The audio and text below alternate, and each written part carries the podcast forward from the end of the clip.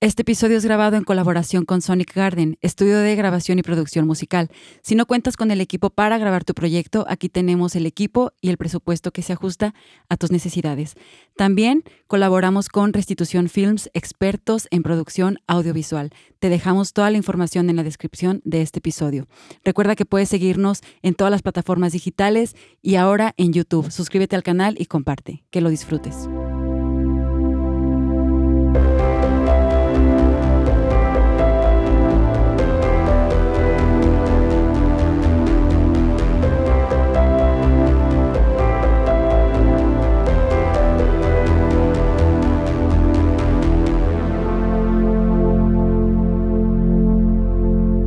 ¿Qué tal amigos? Bienvenidos de regreso a su podcast favorito de Roto a Roto. El día de hoy estoy más que contenta, feliz, gozosa, hilarante, brincando de emoción y de alegría porque por fin siento que de nuevo en este espacio estoy completa, llena, satisfecha. ¿Ya qué más puedo decir? Estoy muy contenta porque están aquí conmigo Alonso Silva e Isaac Olvera. Hola, hola. Se escuchan aplausos al fondo. Yeah. Postproducción, postproducción. Yo también estoy muy contento. Estamos otra vez el equipo reunido. Eh, llegamos a ser un equipazo, somos, o sea, seguimos siendo un equipazo, ¿no? Sí, tenía rato que no cotorreamos. El estar juntos es, es, bien suave. Sí, está bien chido, la verdad. Ahorita estábamos abajo cotorreando y se sentía la química. Eh, como si hubieran pasado los años. Es perfecto, es como H2O. Tú eres la H, tú el 2, yo soy la O. Hubiera estado chido que grabáramos, grabáramos lo que estábamos hablando abajo, pero lo que ya estamos seguros es que tenemos temas de sobra para hacer episodios futuros, ¿no? O sea, lo que significa que pueden esperar a Isaac y Alonso próximamente y más seguido. Y también significa que tenemos mucho chismecito porque hablamos más de chismecito. que si algún día hablamos de chismecito estaría cool. Estaría suave. Estaría suave. También hablamos de tirar hate. Ah, es que eh, tirar hate es bueno. Es sano. La crítica nos fortalece, ¿no? Y quien sea que reciba, sea el, digno de recibir Es crítica, fundada. Es, eh. va a crecer mucho. Sí, es chido. Exactamente. Hablando de crítica, yo crezco mucho con tu crítica y muchas gracias. Lo digo de nuevo. igualmente, igualmente. Se te ve muy bien tu arete. Por si ya se fijaron, Alonso tiene un aretito, bling, bling, bling. ¿Ah, sí? sí. bueno, para el día de hoy tenemos un tema, ay, me ando cayendo.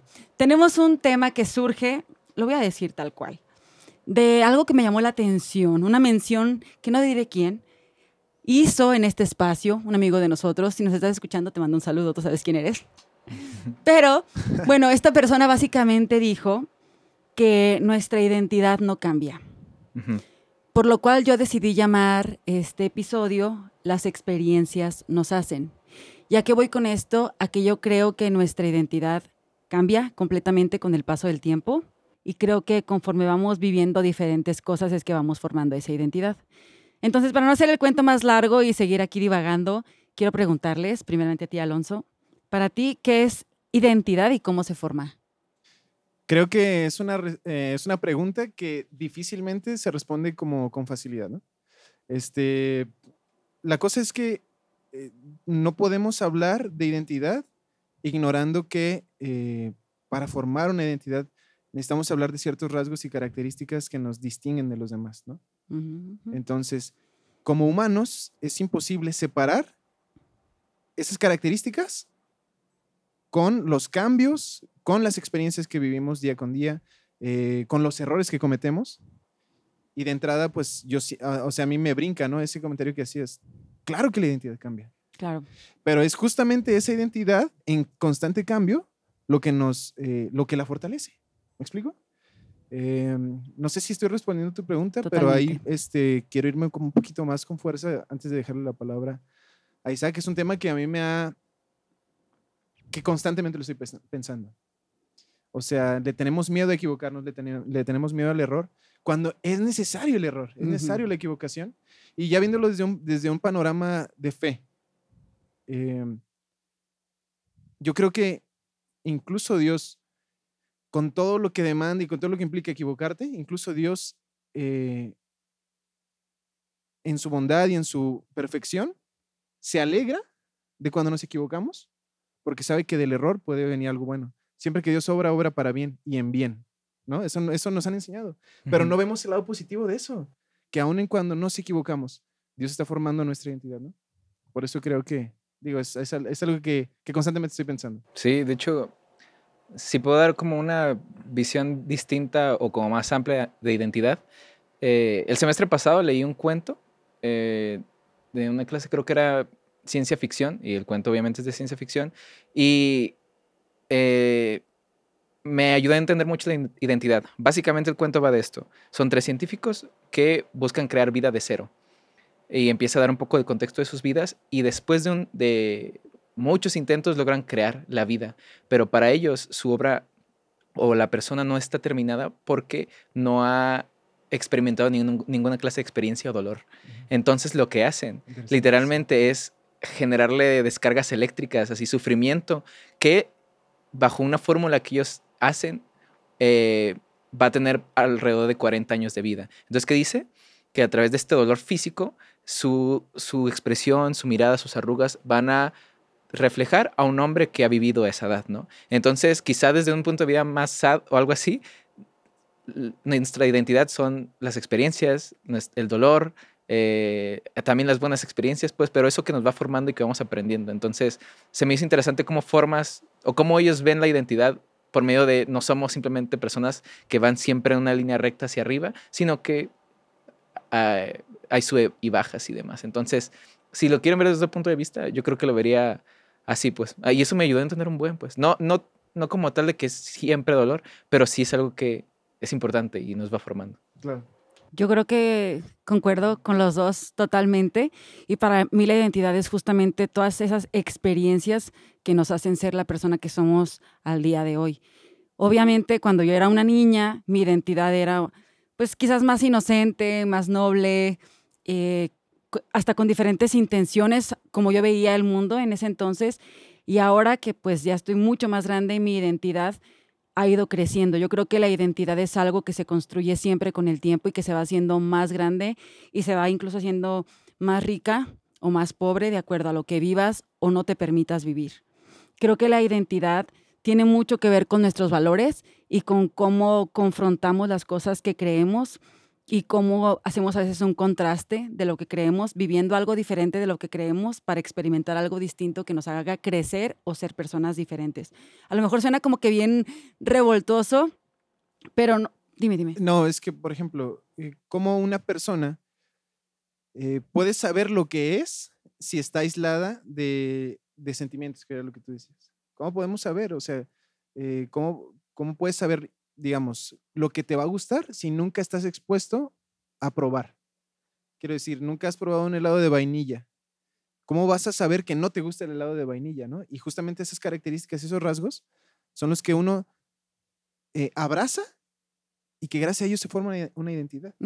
Si no, si uno no se expone hacia ese tipo de, o a ese mundo de sensaciones, de, decisiones, de experiencias, no, no puede existir una identidad como tal. Sí, de hecho, me, me hace acordarme. Porque, y perdón para terminar. porque entonces, ¿qué, ¿cuál es la diferencia entre un ser y un robot? ¿no? sí, sí. De hecho, ahorita me acordé del, del, cuento que les digo y se llama Un hombre artificial. Eh, y como que ya el nombre dice mucho. Y por dar un ejemplo así bien burdo de lo que estás diciendo, por ejemplo, a mi papá no le gusta nada el aguacate. Y a mi hermano y a mí no nos gustaba tampoco porque mi papá no le gusta el aguacate, sí. A la fecha mi hermano Sayi tampoco le gusta, pero a mí ahora sí porque lo probé por mí mismo y dije, no te pasa, está bien bueno, ¿cómo no probé toda mi vida así? Y como que se... Algo que creí que era mi identidad cambió porque lo experimenté, salí. ¿no? digo algo curioso? A mí toda mi vida no me gustó el aguacate y yo sí lo había probado, pero no sé por qué después cambió mi paladar o algo así y luego me encantaba, me encanta. Qué chido. O sea. Está bien chido, ¿no? está chido, pero es también. sí, está muy chido el aguacate. Pero, o sea, la cosa es como eh, el cambio está inmerso en nuestra vida, pues es, es parte de, de, la humanidad, ¿no? Constantemente estamos cambiando. Nuestra piel está cambiando, nuestro paladar está cambiando, la manera en que vemos, nuestra visión, cómo escuchamos está cambiando. Entonces, eh, solamente es como irónico creer que se puede construir una identidad si nos aislamos del cambio si nos aislamos de las experiencias. Creo que a lo que se refería David, a lo que se refería David cuando dijo que nuestra identidad no cambia es que cuando naces de nuevo te conviertes al cristianismo, viéndolo como desde ese lente, es como ya tienes como que un nuevo sello y ahora ya perteneces a este grupo social eh, cristiano, ¿no? Y entonces ahora ya ¿Tu identidad cuál es? Ah, pues es que ahora cuando te pregunten quién eres, eres hijo de Dios. Creo que ninguno de nosotros nos presentamos así ante el mundo cuando te dicen, hey Alonso, ¿te puedes presentar en una dinámica? Nunca te levantas y dices, sí, ¿qué tal amigos? Yo soy hijo de Dios. Y bueno, adiós. ¿Hay quien lo hace? Hay quien lo, hace. lo hace. Pero sí, no me parece lo más sensato. Exactamente, no, no, nosotros. Y creo que con este tema de identidad, llega un punto, y lo hemos estado hablando ya en diferentes episodios, que conforme vas creciendo y conforme llega a cierta edad, que ya te estás cuestionando más cosas, quizás por tu edad adulta o lo que sea, a este punto creo que es muy importante reconocer y saber que pues no hay, casi, casi nunca hay cambios sin dolor. Y generalmente estamos como esperando en nuestra vida que todo siempre sea bueno, sea bonito y que entonces crezcamos pero sin experimentar dolor o sufrimiento o sin experimentar estas cosas que tarde o temprano nos van a romper. No sé, por ejemplo, algo que no nos ha tocado vivir a ninguno de nosotros tres es la pérdida de nuestros padres.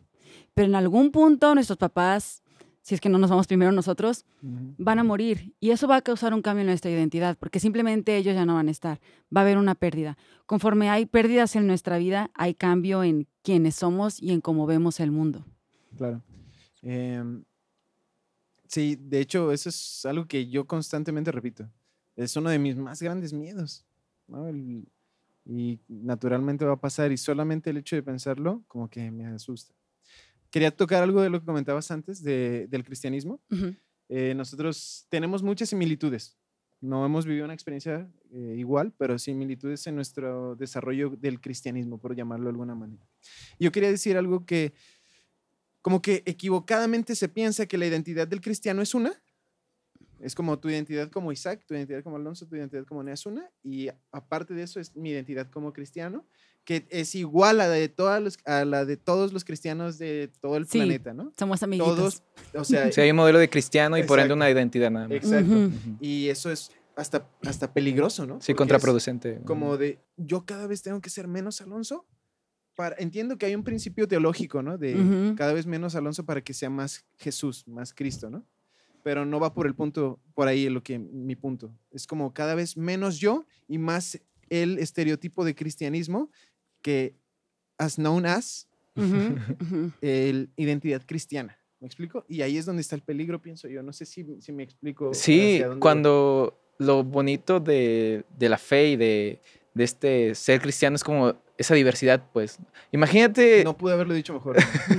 Exacto. Porque imagínate si todos fuéramos como ese modelo, estaríamos construyendo, no sé si ponerme muy chairo, pues, pero un sistema donde simplemente nos vamos cultivando nosotros mismos y no estamos saliendo afuera en ningún sentido. Valga de redundancia, pues, lo digo con ese sentido.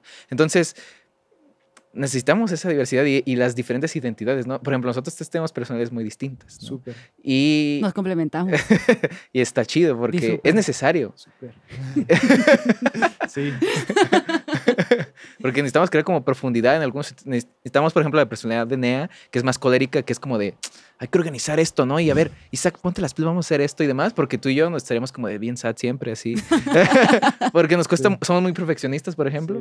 nos gusta más llegar a algo, así. Y tú también, pero en otro sentido, tú es como de ya vamos a hacerlo, ¿no? Ya lo tengo. La iniciativa, claro. Y, y no, se, no se cierra solamente el cristianismo, sino en todos los equipos necesitan esa diversidad y demás. Lo que se me hace a mí muy fuerte es que haya personas que no sean capaces de definir una identidad propia. Dentro del círculo del cristianismo es muy horrible. Es que, perdón, pero es que eso que dices... ¿Te pasa? A mí me pone loco, me pone loco. Y, lo voy a decir. O sea, esto no lo está diciendo, no es opinión de Isaac ni de Nea, ¿eh? es mía. Pero la comparto. Lo voy a decir, ya estuvo suave. O sea, ¿qué onda con, con las comunidades de fe?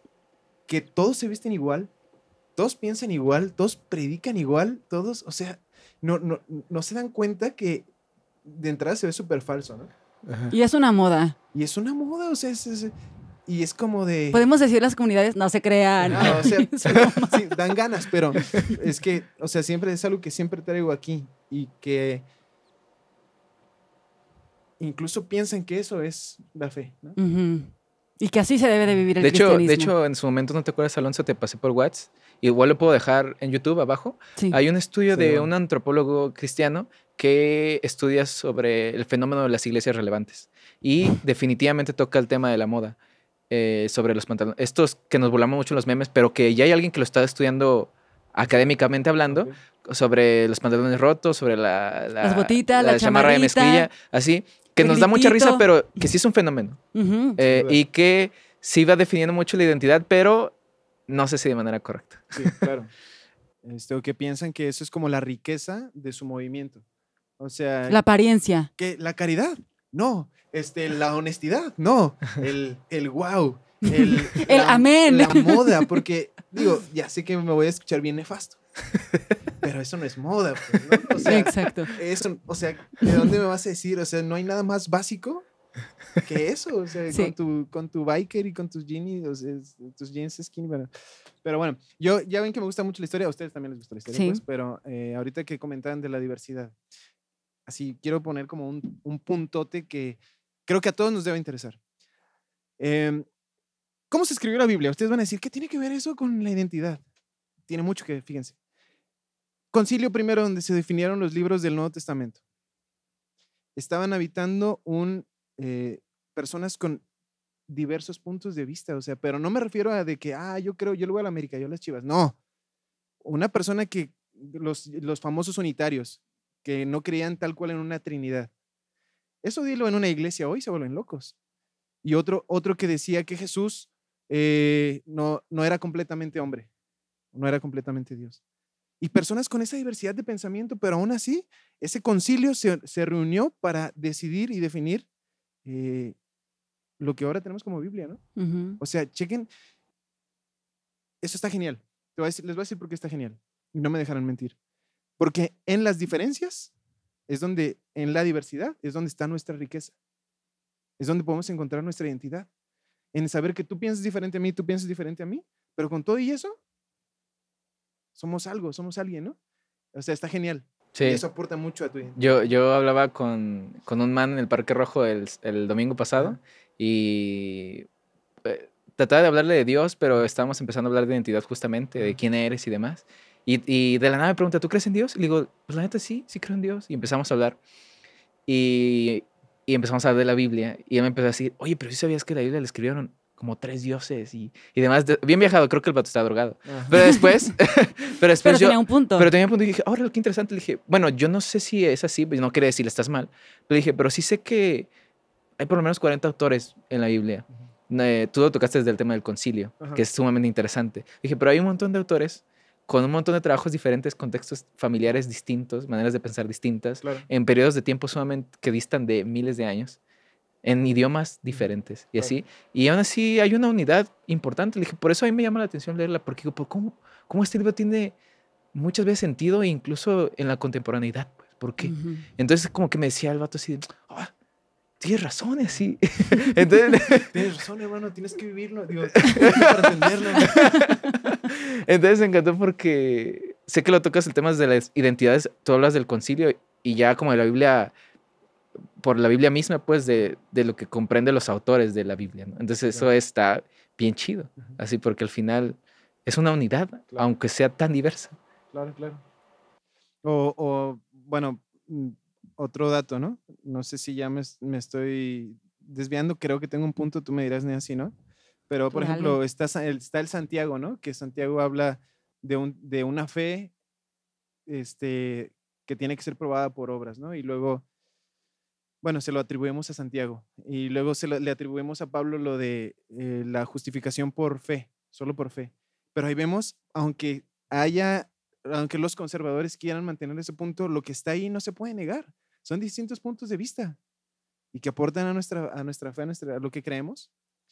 Y, y se vale y es necesario. Hasta está interesante cómo abordan los evangelios, por ejemplo, si hablamos de diversidad, Ajá. pues, de que son como el, el mismo relato, pero de pronto algunos omiten o agregan más que otros, ¿no? Que a fin de cuentas siento que es por la forma y la experiencia que cada quien tiene de ver el mundo. Claro. Así es como yo lo creo. Ahorita que estabas mencionando todo ese movimiento de las iglesias y todo este moda y como todo este boom que hay, creo que para nosotros es un poquito fácil verlo de fuera porque realmente tú y yo estamos completamente fuera, exiliados. Ah, Entonces, es fácil verlo de fuera y te das cuenta cuando sales, si haces introspectiva y un análisis de tu persona y de quién eres en este momento, puedes ver cómo en cierto punto, mm, no quiero decir que las personas te afectaron o la iglesia te hizo daño o lo que sea, sino las formas y el sistema y cómo se lleva a cabo todo lo que se te enseña, de alguna forma afecta directamente a tu identidad, en el sentido que no te permite con facilidad eh, tú construirla por ti mismo, sino que necesitas la validación o la, o la aprobación de las personas que te están diciendo que tu identidad se debe de formar de cierta forma. Y a mí lo que me, me preocupa o lo que ya puedo ver diferente desde afuera es que eh, así como que hay una identidad común y no una identidad individual, la juventud de hoy o los jóvenes adultos de hoy, nosotros, y esto es dentro y fuera de la iglesia, eh, viven o vivimos con más problemas y frustraciones y cosas difíciles de aterrizar o de resolver en nuestra vida o nuestra salud mental, porque ahora existe mucha confusión por todo lo que de alguna forma se nos dijo que no debíamos vivir o experimentar porque era malo, porque era satánico, porque era X cosa, ¿no? Estabas, hace rato que estábamos abajo, tú decías de ver Dragon Ball, ¿o fuiste tú? Yo. Tú dijiste... Recordar el movimiento de los noventas, los que crecimos en los noventas, de que todo era el diablo. Todo era del diablo. A mí también me tocó. ¿eh? Independientemente de, ser de una religión o no. O sea... Dragon Ball Z, Yu-Gi-Oh! Dragon Ball Z significa... A mí incluso Bob Esponja no me jame. El diablo se ha manifestado y Pokémon, el diablo está aquí con nosotros. Y, o sea, como que eso según esto significaba, ¿no? De que eh, Yu-Gi-Oh! es el diablo estornudó, o no sé. Sí, exacto. o sea, todo era una connotación diabólica. Y así, y siento que como que así crecimos, como creyendo todo lo que se nos decía, porque creo que todavía a nuestra generación nos tocó ver a nuestros padres, tutores o cuidadores con un respeto, como con cierta autoridad, de que lo que ellos nos decían era la verdad absoluta.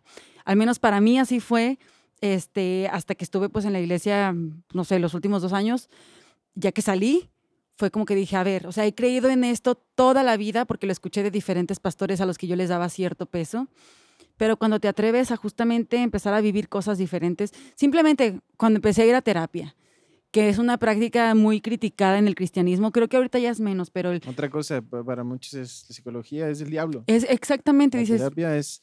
Jesús te tiene que dar la terapia. Yo, sí, pienso eso. Ponte ahora. E, esas cosas siento que fueron dañando mucho hasta que realmente las empiezas a vivir, empiezas a, cambiar el concepto con el que ves las cosas y empiezas a cambiar pues tu autoconcepto también. A fin de cuentas, son las experiencias y los valores que te permites vivir. Claro. Y eh, yo me animaría a decir que debe haber un punto donde debes romper, romperte y, romper todo eso. Entender que no todo lo que te dijeron está mal. Tampoco que todo está bien, pero que sí tú empiezas a construir tu identidad y empiezas a tener eh, es esto que se dice mucho, que es este pensamiento crítico, que a veces ya hasta hacen memes de eso, sobre todo a Roberto Martínez, saludos. Este, pero ya sé, ya sé que no eres, ya, sé, ya sé, pero o sea, lo digo de que a ese se le asume que es pensamiento crítico, ¿no? Ajá, se reconoce. Se reconoce, se reconoce.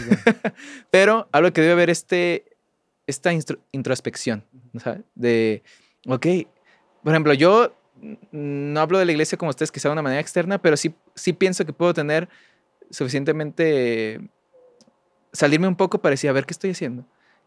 Y como situarme así como en la realidad de la zona, del tipo de gente que hay, de lo que estoy comunicando así y lo que otros están comunicando, no para decir algo muy nihilista de todo está mal, sino eh, decir, ok, voy a discriminar información y decir, bueno, esto definitivamente no tiene sentido y voy a ir por este lado y demás. Y eso te ayuda a ir construyendo lo tuyo. Entonces al final si, podemos ser como algo imperativos con la gente que está escuchando, es eh, como que se replanteen y hagan estas preguntas incómodas de si mi identidad, si es mía o, o, qué tanto de lo que creo no tiene, no tiene sentido, porque simplemente me, me lo han transmitido así. La mitad de las cosas, ¿no?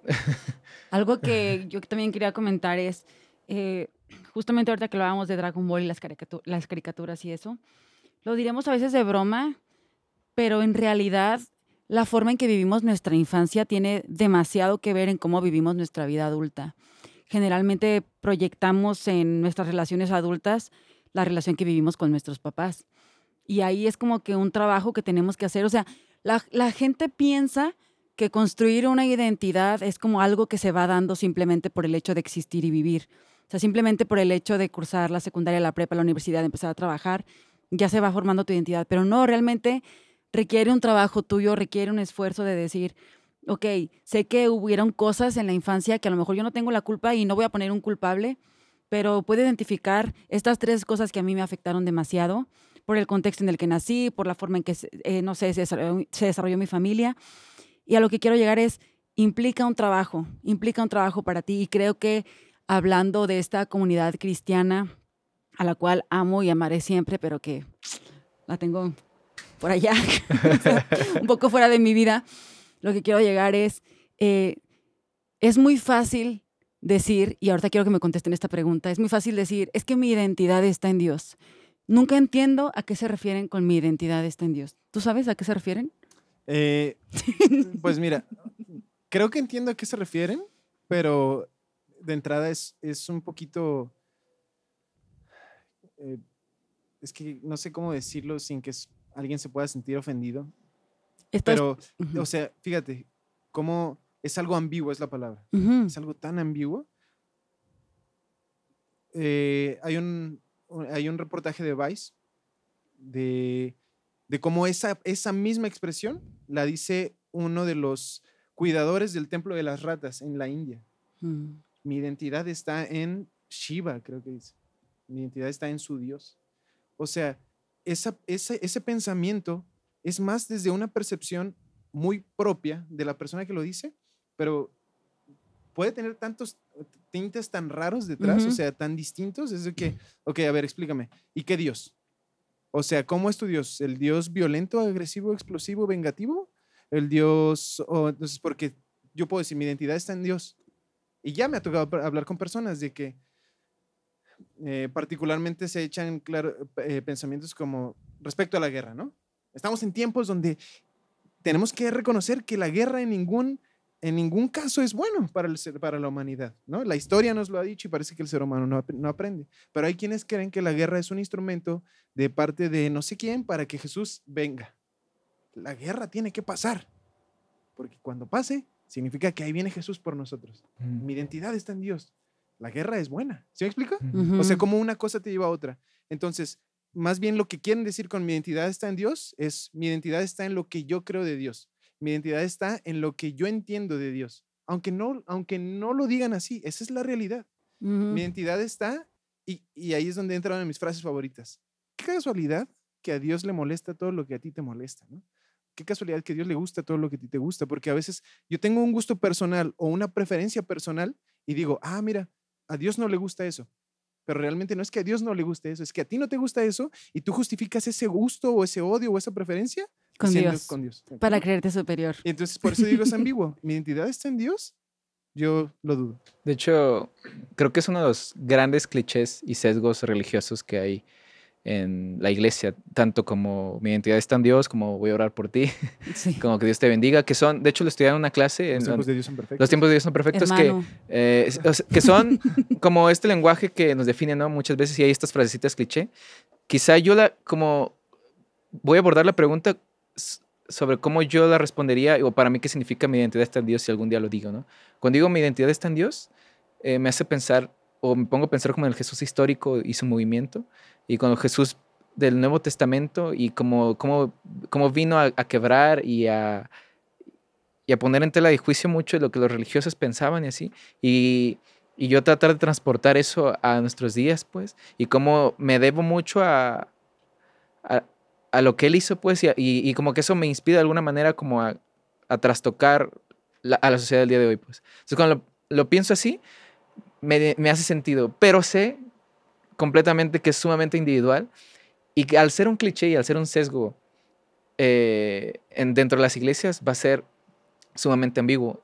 Sería un sueño pensar que, que todos le damos como el peso que, que confiere la, la, frase tristemente no sé si con muchas cosas de las que decimos, pero para eso creo que es la conversación, para plantear eso y preguntarnos así de, si, si estás, estás entendiendo lo que estoy diciendo o estás llegando a un cliché. Sí. ¿Puedo decir algo para complementar eso? Em, y yo no estoy diciendo que, que esa expresión esté mal. Yo solamente creo que una manera más, no sé si correcta, pero al menos más honesta debería ser, en vez de mi identidad está en Dios, es mis experiencias que me han permitido ver a Dios son, lo, son mi identidad. O lo que he vivido que me ha hecho ver a Dios o entender a Dios, eso es lo que me, eso es mi identidad. Y ya lo puedo hablar desde un contexto en el que he pasado ya como unos altibajos extraños y ya estando fuera, alejado de muchas cosas, ya lo hablamos en el pasado del ministerio y todo, digo, ahora ya no estoy en eso y, y sigo creyendo firmemente en Dios, fielmente en Dios, pero no como en el pasado, gracias a las experiencias. ¿no? Y eso es lo que me, me, identifica, no al revés. Y es bien chido que no necesites esas cosas para seguir creyendo. No partir Exactamente. de un dogma para decir, no partir de un dogma que el dogma me, me da mi identidad. Ajá. ¿sí? Y que de hecho, la forma en que yo lo veo cuando me dicen es que mi identidad está en Dios. Eh, cuando, cuando alguien dice eso, lo que a mí me comunica es, no tengo los recursos suficientes para yo definirme a mí mismo, que necesito recurrir a un libro o a un pastor o a lo que sea que yo creo que Dios dice de mí para poder definir quién soy yo. O sea, yo no tengo los recursos suficientes para decir quién soy, sino que necesito, no sé, soy amado, soy santo, soy salvo, como que mucha gente se atribuye todo eso y para eso le alcanza. Y de nuevo, igual que Alonso, no es para juzgar a alguien o criticar o lo que sea, sino la invitación, como siempre, en este, en este espacio es a la reflexión y al análisis, ¿no? ¿Y para qué? Porque yo realmente sí tengo como una preocupación genuina en nuestra bonita generación y juventud, que realmente cada vez en lugar de ver más gente sensata y coherente y congruente, eh, veo lo contrario. Y veo como que cada vez una dificultad para poder definir quién soy y qué quiero. ¿Quién soy? qué me ha formado, qué quiero y hacia, hacia dónde voy y con quién lo quiero construir en caso de las personas que quieran construirlo en pareja. Y esa es como que una preocupación genuina mía porque digo, y en 10 años las personas que hoy no pueden, no son capaces de decir quién son, en 10 años, no sé, como que qué nos espera al mundo, qué le espera como que las generaciones futuras, ¿no? Y para los que están dentro de una iglesia y que de verdad yo respeto muchísimo su labor y lo que hacen, yo animaría muchísimo a poder construir en sus comunidades de fe, eh, poder invitar a que toda la gente a la que le enseñan pueda construir esa identidad para un bien común, ¿no? Para un, bien más alto socialmente. Al final, al final es, está bien chido porque termina siendo más profunda la fe, la identidad, mucho más significativa. Eh, hay un concepto en lingüística que me encanta que es forma y fondo y lo aplican a, a muchas otras disciplinas, que es, está bien chido que se ve bien la forma, pero al final, al menos en estos aspectos, en identidad, tiene mucho más valor cuando hay un buen fondo o hay un fondo muy profundo, ¿no? Así de, me he preguntado las, estas cuestiones difíciles y ahora creo que puedes responder con mucha más sensatez que mi identidad, en este caso de mi identidad está en Dios y no de una manera que solamente es la forma. Entonces, y, y, me encanta que dices que es un espacio de reflexión, porque yo hace cinco años me hubiera alarmado lo que estamos hablando ahorita. Pero ahorita le puedo charlar más y no para rompan todo así, sino si tú, estoy seguro que alguien que nos está escuchando se lo ha preguntado también y que dice, pues yo pienso así, pero invitándolos obviamente al ser imperativos de, ¿y yo qué onda así? ¿Qué, qué, qué digo, qué hago que, que la verdad no tiene sentido así? Y que está bien preguntárselo y está bien decir que no o que sí algunas cosas. una, una en este caso, una fe más madura, más sólida, se crea a partir de las dudas. Sí, sí, ya lo había, yo uso ese, este ejemplo.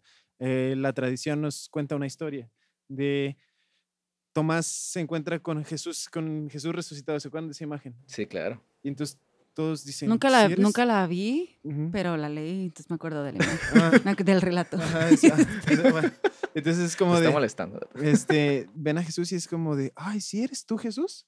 Y entonces, eh, si eres tú Jesús, y es como de, todos tenían la duda, ¿no? Y el único que se atreve a, a pasar de la duda, o sea, que migra la duda al siguiente paso es Tomás, ¿no? Y Tomás este, lo toca. A ver, pruebas. O sea, él fue el que tuvo la duda. Y todos decimos, sí, el, el Tomás dudó. Ajá, como si hubiera hecho algo malo. Pero ¿quién, después de haber tocado y haber visto la herida del maestro, ¿quién creen que era el que fortaleció más su fe? No, definitivamente. Que se animó a dudar. Definitivamente. Entonces, por eso las dudas son como una cuna de nuestra fe. ¿Eso qué dices? es la invitación, pienso yo, a los que están escuchando. Ok, si se van a alarmar, alarmencito, está bien. Solo nos gustaría hacer una invitación al criterio, a migrar esas dudas, a migrar todas esas incógnitas que pueden surgir, estos pensamientos difíciles y que se pregunten, ¿cómo dijiste ahorita? Eh, bueno, no recuerdo, pero más o menos es como que verdaderamente llevan a un punto reflexivo, ¿no? De lo que están diciendo, ¿por qué lo están diciendo? ¿Sí será? Eh, las ideas que tengo, ¿se las copié a alguien sin preguntármelas? No sé, creo que eso trae un crecimiento, ¿no? Y por ejemplo, si, somos como muy específicos, yo por ejemplo dejé de decir, voy a orar por ti si no lo voy a hacer. Y ahora procuro que, que si voy a orar por alguien, y, se lo voy a decir por, más bien, le voy a decir a alguien que voy a ver por él porque de verdad voy a hacerlo. Y es como un reto personal así, para dejar el cliché, ¿no? O, o, otras cosas, pues, que yo digo, es que no lo creo, simplemente lo estoy repitiendo, pues. Y ahora algo medio subversivo, eh, dentro del círculo de fe. Hay cosas a veces que podemos hacer de más peso que una oración. Sí, claro. Y no lo digo yo, es un principio bíblico. Y no, no se acuerdan ese texto de que si tú le dices a tu hermano, ven mañana, que mañana te ayudaré. ¿Se me explico? No, si tienes para ayudar, hazlo. No le digas, voy a orar por ti, bro. Ah, claro, claramente. pues. y, que no estoy diciendo para nada que no es tu punto, sino es como una extensión a lo que dices. O sea, es romper justo con ese cliché. Alguien está en un problema, el camino fácil es voy a orar por ti. Ah, sí, no son esas personas, es muy molesto. Ah, si tienes para ayudar, pues hazlo. Ah, exacto. Y, Acompaña. Y ahí es, donde va el contexto el que yo digo, ¿no? A veces ese, hay cosas de mayor peso y mayor relevancia que el de solo decir voy a orar por ti. Exactamente. Pues básicamente eso es lo que teníamos para este episodio. De nuevo, invitarlos, comunidad rota, rotísima, a que ustedes mismos creen sus propias respuestas. Tampoco la invitación es a que crean a todo lo que nosotros decimos, sino ustedes vivan sus propias experiencias, vivan lo que sea que necesiten vivir para cambiar, crecer, eh, incluso para tener dolor. Pero anímense, anímense a cambiar y a empezar a formar un propio criterio de identidad que realmente lo que yo sí les puedo decir es, si ya rondan los 30 y todavía no saben quiénes son, o siguen diciendo nomás por decir, mi identidad está en Dios, sí, esto sí está preocupante. Se los digo con todo el amor y con todo el respeto, pero bueno, si les gustó este episodio, no se olviden de compartirlo. Eh, vamos a dejar toda la información en la caja de descripción, también en Spotify. Recuerden que pueden vernos en YouTube y escucharnos en todas las plataformas digitales. De nuevo, un gusto estar con estos dos hombres. Se dan cuenta que son súper inteligentes, por eso me gusta que estén aquí. Alonso. Gracias. Gracias, Gracias por, invitarnos. Gracias de verdad. Isaac, Gracias. Qué gusto verte otra vez aquí, hermano. Te quiero. Pues nos vemos. Nos vemos.